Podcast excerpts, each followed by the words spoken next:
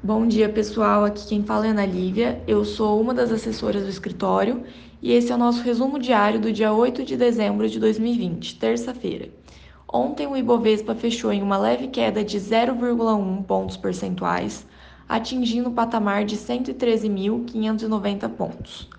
O dólar fechou a 5,11 reais, o S&P 500 a 3.691,96 pontos e o petróleo Brent cotado a 48,68 dólares o barril.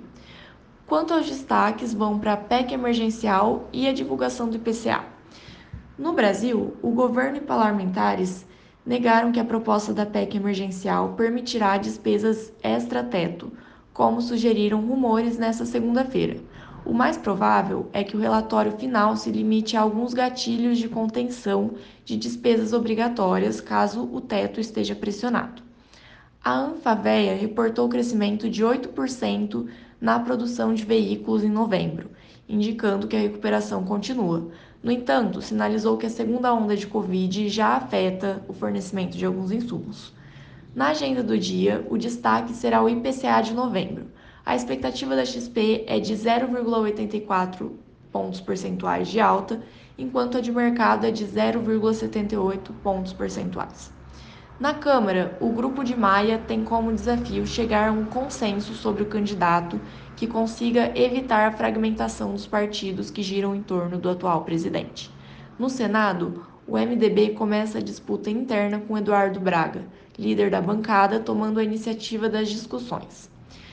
Agora, quanto ao cenário internacional, um acordo para o novo pacote de estímulos nos Estados Unidos parece próximo. A democrata Nancy Pelosi já manifestou apoio pela proposta do grupo bipartidário, mas o republicano Mitch McConnell ainda defende uma proposta menor, colocando em risco a aprovação de um projeto ainda nesse ano. Os indicadores econômicos seguem mostrando uma atividade global firme no quarto trimestre desse ano. O índice ZEW de expectativas econômicas na Alemanha, por, por exemplo, subiu de 39 em novembro para 55 em dezembro. Bom, esse foi o nosso resumo diário de hoje, então, pessoal, qualquer dúvida estamos à disposição. Tenham uma, um excelente dia.